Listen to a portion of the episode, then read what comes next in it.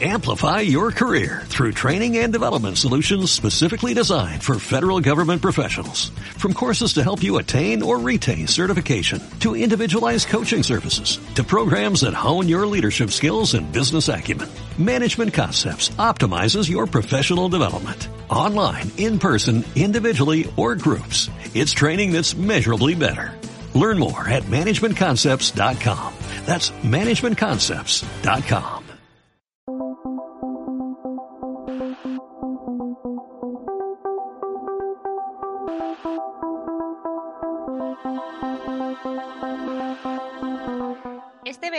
estuvimos recorriendo el norte de España con la caravana, encontrando lugares mágicos con un encanto especial y con muchas historias escondidas. Sin lugar a dudas, el Valle del Roncal fue ejemplo de ello. Recuerdo que era todavía agosto y que Isaba, el lugar donde instalamos nuestro campamento base para recorrer la zona, nos acogió con temperaturas bajo cero. Quedamos enamorados del lugar, de sus pueblos, de sus gentes, de sus montañas, de su gastronomía y de sus historias. Por eso hoy te traigo a Patricia Vizcarret, madre y alpinista, gran conocedora del territorio, que no solo nos va a acompañar por la ruta de las golondrinas para recordar la migración de mujeres pirenaicas a principios del siglo XX, sino que daremos visibilidad a todas esas mujeres que hoy siguen luchando por aportar al valle su trabajo, su dedicación y su cariño.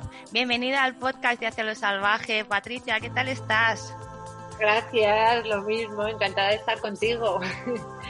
Bueno, lo hablábamos, ¿no? Antes de ponernos a, grabar, que tengo un montón de preguntas eh, para ti, no solo porque tu perfil y tu persona, todo lo que haces en el valle me llama mucho la, atención, sino, ¿no? Por todo ese entorno tan, tan maravilloso que, tenéis por allí, ¿no? De, la historia, de, tantas cosas, ¿no? Que, que, respiras nada más eh, pisar el, Valle del, Roncal. Así que si quieres, para empezar, vamos a situarnos un poquito. Quiero que me cuentes eh, tu historia porque has nacido en Pamplona, has estudiado otra cosa totalmente diferente, ¿no? Eres eh, ingeniera y me gustaría eso, que, que, nos contaras qué te ha llevado, ¿no? Hasta, hasta el Valle del Roncal. Pues sí, la verdad es que yo empecé estudiando ingeniería, tenía, bueno, pues cuando eliges tu carrera universitaria, pues por inercia, no sé por qué, pero ya entonces pues estaba escalando con, con, gente joven de Iruña, de Pamplona, y andaba en ese mundillo. Y bueno, como había que estudiar algo, pues yo estudié ingeniería. Y sí que cuando acabé la carrera, pues me dedicaba, me dediqué como tres años así a trabajar de ingeniera pero siempre dejaba los trabajos, no podía, me asfixiaba en espacios cerrados, en rutinas muy marcadas. Y bueno, empecé a compaginar los veranos, eh, pues mis trabajos de ingeniería y en, verano empezaba a guiar, ¿no? A trabajar, pues a sacarme unos dineros, pues, pues guiando, ¿no? Y trabajando de guía. Y llegó un punto en que yo ya vi que eso no era sostenible, que tenía que elegir, ¿no? Entre los dos caminos y elegí ser guía de montaña. Y bueno, entonces empezaba a tomar un poco fuerza todo lo que es la regulación del sector, las formaciones.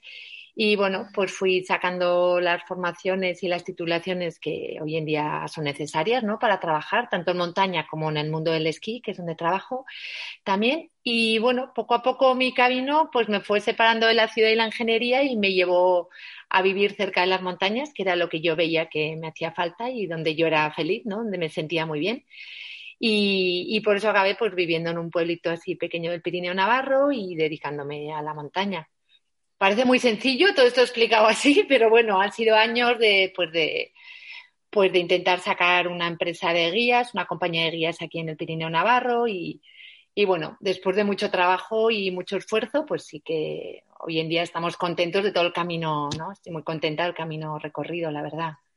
Mm. sino porque romper un poco con lo establecido cuesta mucho, ¿no? Ahora que ya desde tu posición, pues ya tienes ahí la vida, pues más o menos eh, estable, ¿no? Y con, con recorrido, pues bueno, eh, dentro de lo que cabe es fácil, ¿no? Contarlo desde ahí, pero, ¿no? me imagino a la Patricia de esta, ¿no? De, de, hace muchos años diciendo a su familia, ¿no? Que me voy a vivir a las eh, montañas, allí donde en invierno, ¿no? Prácticamente no se escucha absolutamente nada y decir, bueno, pues que, que no es una cosa, ¿no? De, de una temporada, ¿no? O de una cosa que tiene un principio y un final, sino que va en serio, ¿no? Y que allí vas a formalizar, ¿no? dijéramos, tu, tu vida tanto profesional como, como personal, pero se puede, ¿no? Se puede y de hecho ahora yo creo que estás hasta pues eh, mucho más feliz, ¿no? Que cuando vivías en, en, la ciudad, ahora también eres eh, madre y creo que este estilo de vida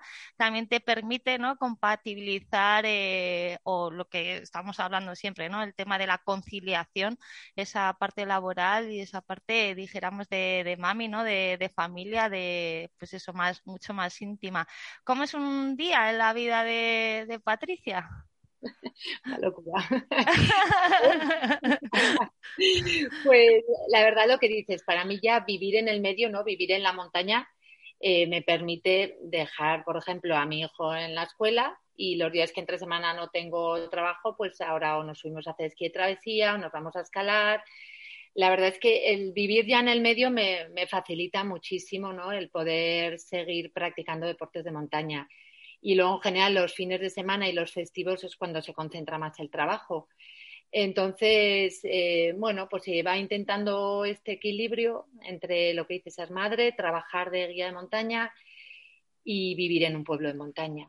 Pero sí que para mí son dos claves muy importantes también el, el tener una familia con una responsabilidad compartida, ¿no? que mi pareja desde el principio apoyó esto y que por otra parte mi socio de empresa pues también entienda que, bueno, pues por ejemplo, yo cuando fui hijo, ya los, los viajes al extranjero, a guiar trequines a India, a Nepal, que antes íbamos mucho, pues yo hasta que mi hijo sea un poco mayor decidí que no quería estar tanto tiempo fuera de casa, ¿no? Entonces, de alguna manera él entendió esta propuesta y más de 10 días no estoy fuera de casa, ¿no? Sobre todo porque no, no me apetece, ¿no? Perderme la crianza, ¿no? Que esto pasa muy rápido. Claro. Y de repente ves que ya que ya tu hijo pasa de ti, como quien dice, ¿no? Entonces no quería perderme esta etapa tan bonita, ¿no? De la crianza, pero tampoco quería dejar de trabajar de guía. Entonces al final nos hemos dado cuenta que sí que si trabajas un producto local y más cercano, sí que vamos teniendo una clientela importante de, de gente que quiere pues destinos más cercanos, ¿no? ¿Cuántos años tiene el peque? Pues ahora va a ser nueve años, ahora en marzo, dentro de 15 días. ¿Y qué, le gusta más? ¿Escalar? ¿Le gusta más eh, andar? ¿Qué le gusta? Le gusta mucho esquiar. Esquiar. esquiando, sí. Le Qué maravilla. Es que los veo pequeños siempre, que son, pues perdóname, un palmo, que no levantan prácticamente eso, un metro del suelo y los ves tirarse y es que es una maravilla verlos. O sea, es que cuando aprendes todos estos deportes, ¿no? todas estas actividades de pequeñito de forma innata, wow, es que no la evolución que tienen es, es enorme. Sí, al final aquí también son los recursos de ocio que tenemos, ¿no? Llega el fin semana eh, y él y todos sus amigos pues hacen fondo, hacen alpino, ahora han empezado a hacer esquí de travesía con los más mayoricos. Y bueno, es también, a mí me gusta transmitirles porque es el ocio que pueden los fines de semana, ¿no? O luego en verano las bicis o escalar. Entonces, eh, pues las familias de aquí también nos gusta que valoren estos recursos, ¿no? Y que, los aprovechen de que vean que son afortunados, ¿no? De vivir en, en un medio así, ¿no?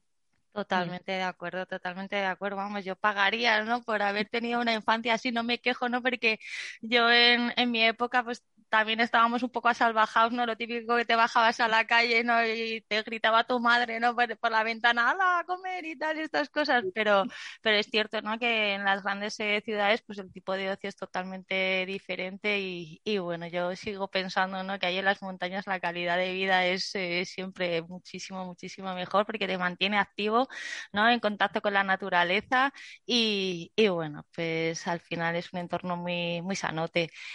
Para situarnos un poco también a nivel de geográfico, cuéntanos dónde estamos, ¿no? Porque sí que hemos dicho, ¿no? Que estamos en las montañas, que estamos en, en Navarra, pero sitúanos bien cómo podemos eh, llegar, cuáles son los principales pueblos del, del, Valle del Roncal.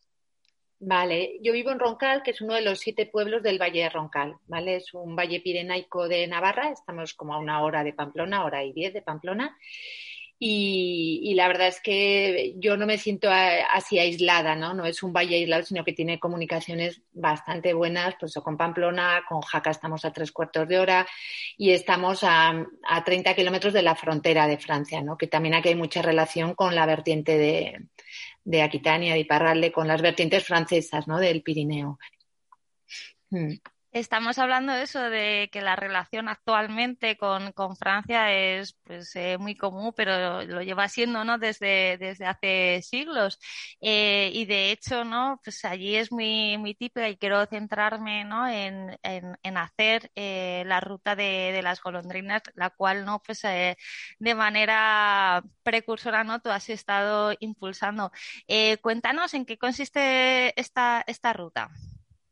Sí, bueno, es un proyecto que surgió ya hace seis, siete años y un poco con esta necesidad que te comentaba de ofrecer un producto cercano, ¿no? Que no hubiera que viajar a grandes países, sino que queríamos ofertar un producto pues en el que colaboráramos el sector de gente que estamos trabajando en la montaña de esta zona. Entonces nos juntamos un poco, los promotores somos Nive Mendía, que es nuestra compañía de guías, y juntamos a varios refugios, dos franceses, está el refugio Yandel en Aret, el de, el de Lescun, que es la Verbat, y luego está el refugio de Linza y ahora ha entrado el refugio Belagua, ¿vale? Entonces eh, teníamos una idea de recuperar una historia de migración de mujeres, como muy bien has contado, de finales del siglo XIX, principios del XX, en el que las mujeres, tanto del Valle de Salazar, que es el valle vecino, el Valle Roncal y el Valle, el valle vecino también por Aragón, pasaban a, las fábricas de Mauleón a hacer alpargatas, que era el calzado que entonces usaba todo el mundo. Entonces ellas solían partir hacia el puente de octubre del Pilar, solían partir.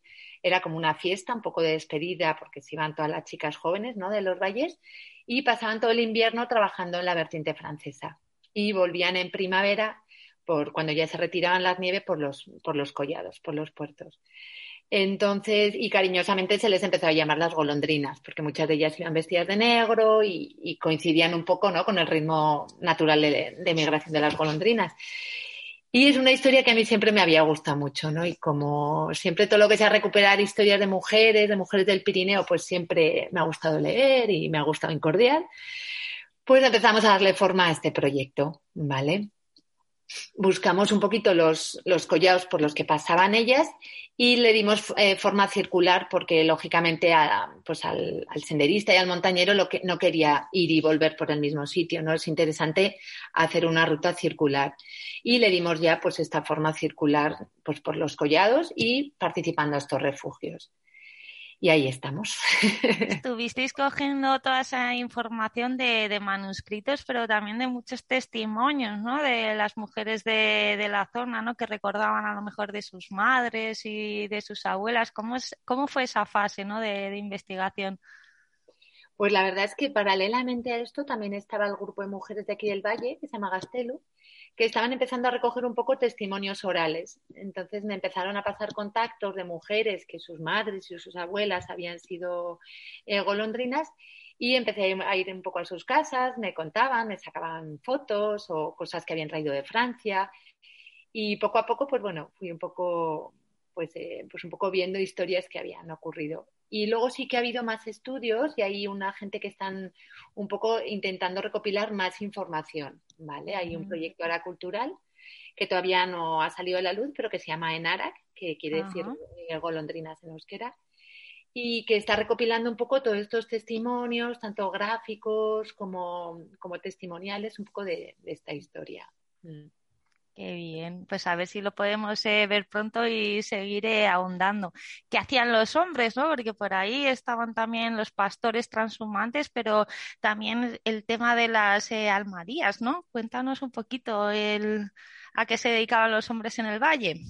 Pues la verdad es que era una, era una época, por lo que, ¿no? por lo que se cuenta y se lee, en la que los valles quedaban la gente mayor y los niños porque la gente como activa, ¿no? productiva, se iban, lo que te digo, trabajaban o bien en la madera o bajaban con el ganado a las Bardenas, que está en el sur de Navarra, y hacían la transhumancia, y otros que trabajaban sacando madera hacían las almadías, que son barcas que hacían con los troncos que sacaban, y iban por el río hasta Tortosa, o sea, hasta, hasta la otra punta, y ahí vendían la madera. y entonces luego tenían que volver andando, o sea que tardaban, se quedaban los valles con bastante poca población, se quedaba la gente mayor y los niños.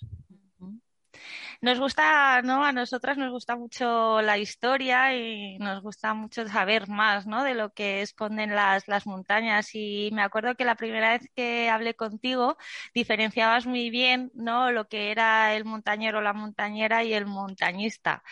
¿Puedes definir un poco estos dos conceptos? Sí, como hablábamos un poco el otro día, ¿no? La verdad es que eh, cuando eres montañera, ¿no? Que consumes montaña, como quien dice, ¿no? Que te gusta ir a hacer deporte a la montaña, siempre te has encontrado con la gente que es la montañesa, que es el que vive en la montaña, ¿no? En los pueblitos de montaña. Y muchas veces parece que no nos llegábamos a entender, ¿no? Que uno va a hacer un deporte en la montaña y se va, y otro es el medio en el que vive, ¿no? Otro es el habitante que vive en ese pueblo o ha ido a vivir. Entonces hay veces que sí que hay un poco, bueno, pues diferentes opiniones, no se encuentran en estos espacios.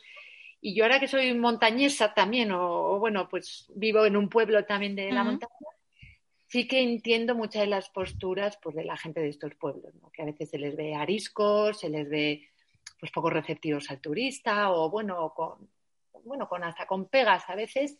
Bueno, pues a veces llegas a entender pues, pues estas, estas posturas, ¿no? Y, y yo creo que sería bonito llegar a entendernos los dos colectivos porque los dos amamos la montaña y nos acercamos pues con, ¿no? pues con cariño a ella.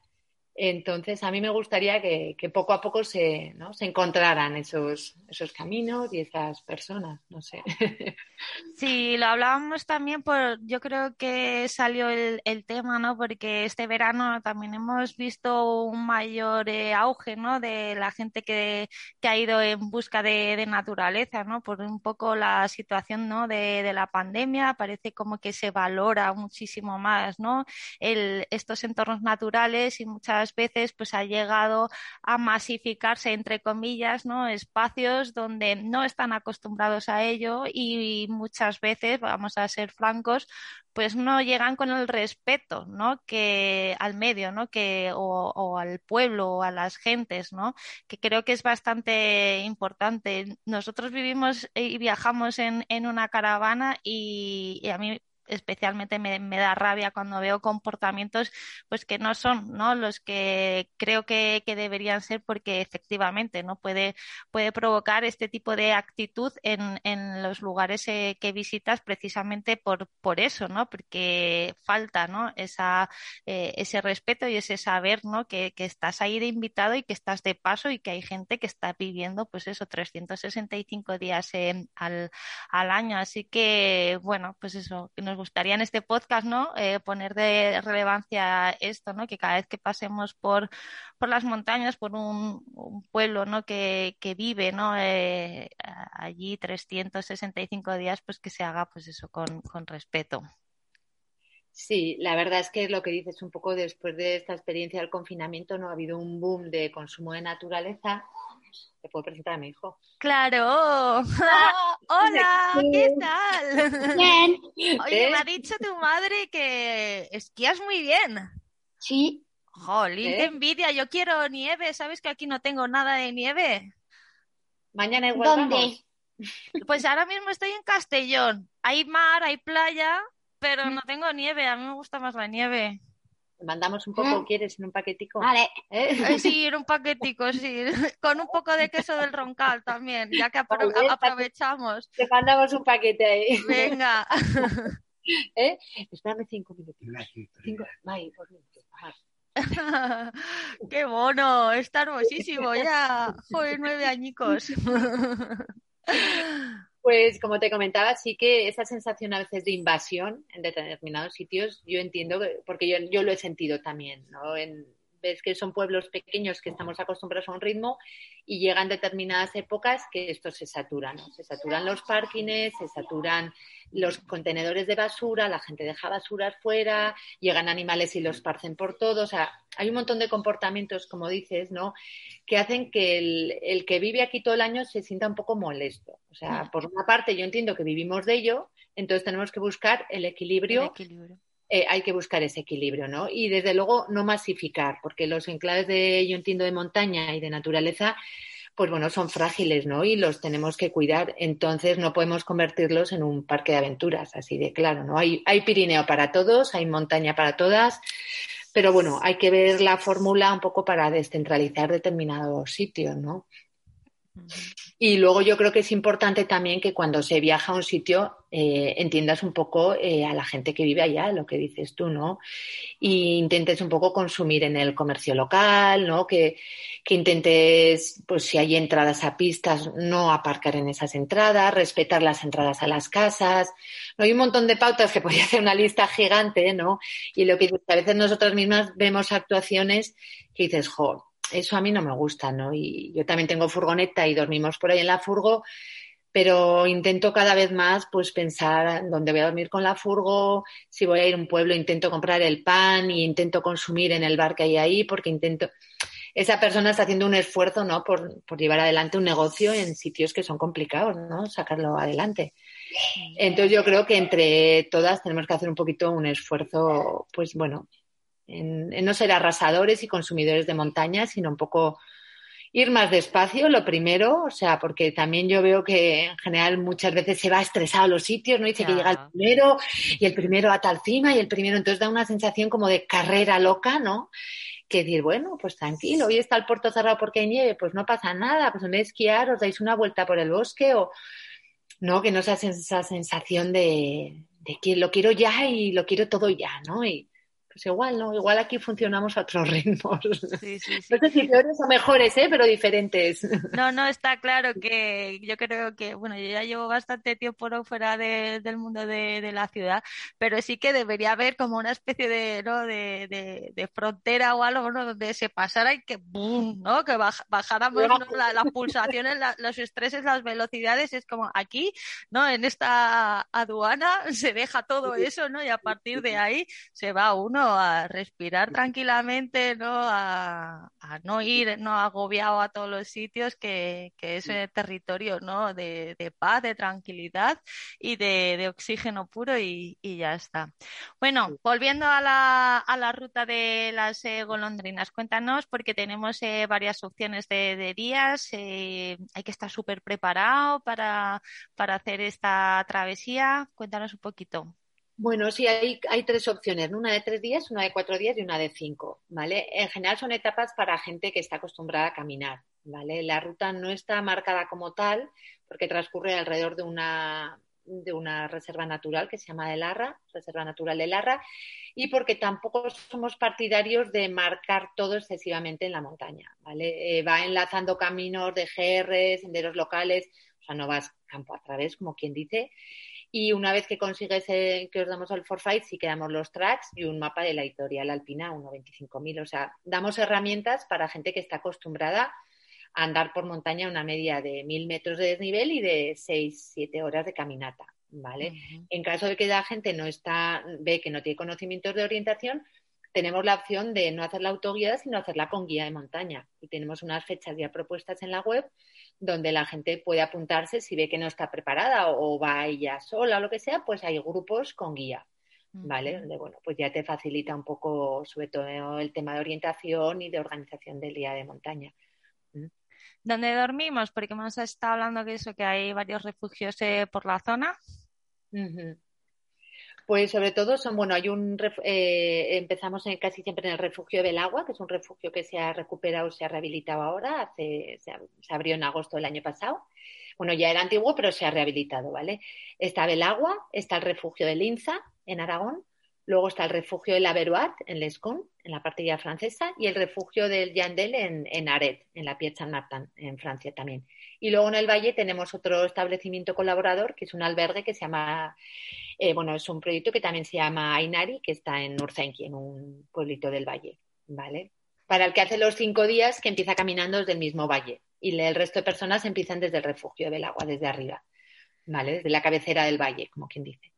Y para los más cañeros, ¿no? También tenemos la oportunidad de hacer eh, cimas, ¿no? Porque por ahí tenemos, ¿no? A Petrechema, la Mesa de los Tres Reyes, el Aní, ¿no? O sea que si queremos más altura y, ¿no? Tener eh, esas vistas espectaculares, ¿no? lo podemos eh, conseguir con, con un montón de picos. Eso es, o sea, hay como dos, hay dos opciones en todas las rutas, que es la opción A, que es la que va por collados, y la opción B, que es la que sube a cimas, ¿vale? Entonces puedes ir alternando porque todas salen del mismo refugio y llegan al mismo refugio. Lo que pasa que uno es un poquito más exigente a nivel de desnivel y de horario y la otra es más suave, ¿vale? Eso se va decidiendo sobre la marcha, cada persona hace eh, la opción que, pues que mejor le vaya ese día. ¿Mm? ¿Cuál es la mejor época para ir o cuál es la que recomendarías? A mí me gusta mucho, la verdad, o junio, principio del verano, que todavía no es verano, pero está todo muy verde, hay un montón de flores, está todo como muy radiante de color, o eh, tirando a otoño. Eh, es que hay muchos alledos, ¿no? Y por muchos bosques de alledos, entonces ya hay una luz también como más tenue, más a mí personalmente agosto es el, que menos, creo que la montaña está como menos espectacular, pero también es cuando la gente dispone más de vacaciones, el día es, bueno, pues tienes mejor climatología o más calorcito. Pero bueno, a mí me gusta mucho junio o finales de septiembre, por ejemplo. Mm. Mm. Apuntamos. Es un camino ¿no? que también intenta unir eh, pasado y, presente ¿no? y el futuro ¿no? de lo que es el, valle. Y, hablamos de, las golondrinas, ¿no? que fueron pues, no, pues esas eh, mujeres ¿no? que, eran todas unas aventureras, ¿no? porque se iban al final a territorio un poco de, desconocido, ¿no? No, no conocían apenas el, idioma y, iban pues, pues eso, un poco a la aventura, ¿no? a vivir eh, juntas. Pero es que en el valle, ¿no? Siguen existiendo todavía eh, mujeres que lo que hablábamos al principio, ¿no? Siguen luchando un poco por, por hacerse allí hueco. Un ejemplo, pues eres tú pero creo que pues también hay pastoras, ¿no? O, mujeres que también están en, en, los refugios. ¿Nos podrías dar un poco de, de, nombres y visibilidad a todas esas mujeres? Sí, la verdad es que aquí, por ejemplo, en el Pirineo sí que hay mucha, o sea, el trabajo es mucho de autoempleo y ¿no? casi todas mis amigas es autoempleo, lo que se ha creado menos todo el empleo que genera alrededor de la escuela, alrededor de lo que es servicios. Luego, eh, lo que tú dices, por ejemplo, hay pastoras, ahí en Belagua hay una pastora catalana que se llama Marina, que vino ya, ya lleva años por aquí, por el valle, y está llevando una explotación de ella hace su propio queso y, ella lleva todo el ganado. Está Bea en Garde, que también tiene ovejas. Eh, luego hay mujeres que están llevando pues sus negocios de hostelería, hay alcaldesas, la verdad es que tenemos un poco de todo, la verdad es que hay, y luego hay mucha iniciativa privada, o sea, lo que te digo, de autoempleo, pues de casas rurales, de todo lo que hay alrededor del turismo, ¿no? También. Mm. Qué maravilla. Sí, también hay varias, sí, sí. Y el refugio, en Linza creo recordar que también, ¿no? Había, había una mujer llevando un poco las riendas. Sí, de hecho, en Linza son dos socios y una es Ana, es una, es una chica que lleva muchos años, además Ana eh, gestionando el refugio de Linza. Y en Belagua, de tres socios que son, está también, está Blanca, que es también una de las socias. Son tres socios en el refugio de Belagua y está Blanca. Sí, mm. y en la Veroa te van cambiando de gestor, porque depende de una institución francesa y van, van un poco cambiando. Mm. Genial. Cuéntame qué otras rutas podemos hacer en, el Valle del, Roncal, ¿no? yo me acuerdo de subir al Ezcaurre, que creo que es así como súper mítico, con unas vistas maravillosas. Y también me acuerdo de, de la cascada de Belabarce, si no me equivoco, que también es preciosa y ahí tampoco hay que hacer gran desnivel, ¿no? No, la verdad es que hace, se ha trabajado en una red de senderos muy potente del valle, ¿vale? De, senderos homologados que están súper limpios, súper preparados. Y de hecho hay una web que es Senderos del Valle Valle Roncal, donde están ahí todos los senderos y, y, tienes desde rutas circulares como la que hice de la cascada de Belabarce, que es de dos horitas, o puedes hacer caminatas de siete horas o ascensiones a picos. Y está todo muy bien reflejada en esa web porque se ha hecho un trabajo desde el Valle importante pues para tener una red de senderos potente para bueno pues para el montañero sí Genial, pues la dejaremos apuntado en, en las notas del, del, podcast para que todo el mundo que nos está escuchando pues tenga esa referencia. Y bueno, la gastronomía también te tengo que, que preguntar, ¿no? Porque hemos hablado, ¿no? De ese otoño con esas setas, pero también el queso, el queso es que es, vamos, una pura delicia. Cuéntanos un poco más sobre qué podemos comer y degustar allí. Pues la verdad es que la comida de aquí, eso es la típica comida que, bueno, pues muy basada en la comida de siempre de, pues hay carne a la brasa. Yo hablar de gastronomía no te puedo hablar mucho porque soy un poco come hierbas, como me, dije, dice mi hijo. soy vegetariana, entonces no te puedo hablar ni de carnes ni de queso. Sí que, bueno, pues es un valle donde hay una denominación de origen, hay un queso con denominación de origen que es el de Roncal y hay varias queserías que muchas de ellas ya están industrializadas y hay otras que quedan de queso de pastor artesano como es el que hace Marina de Borda Marengo, que es la chica que te comentaba antes. Mm, entonces, bueno, puedes eh, comprar queso en todas las queserías que hay en el valle y en casi todos los sitios de hostelerías pues puedes degustarlo también. Mm. Genial, Patricia. Pues no te voy a robar eh, más tiempo. Yo creo que lo mejor es eh, ir a visitarte, ¿no? A ver si pues pronto todo esto se, se soluciona. Y, y, bueno, pues podemos ir con respeto, lo volvemos a dejar eh, claro. Y, y nada, eso y podemos disfrutar, ¿no? De, de, las montañas, de esa maravillosa historia. Y, y, bueno, pues eso, recuperar un poco el oxígeno y esa paz, ¿no? Que, que, que transmites. Muchísimas gracias. Ah, gracias a ti y a tu proyecto, ¿eh? que es, la verdad que lo he estado mirando y me gusta mucho el enfoque que dais y lo que, y lo que vais compartiendo y vais colgando. Lo recomendaré por ahí, ¿eh? Activos. Muchas gracias y muchas gracias a ti también por habernos acompañado hasta el final. En activewoman.es te dejaré colgados los enlaces a los temas que han ido surgiendo durante la entrevista y además te invito, si no lo has hecho ya, a unirte a la comunidad ActiveWoman y así cada domingo recibirás un email donde comparto rutas, reflexiones o propuestas de viaje que pueden ser de tu interés. Nada más, nos escuchamos la semana que viene. Hasta entonces, espero que sigas tu camino hacia lo salvaje.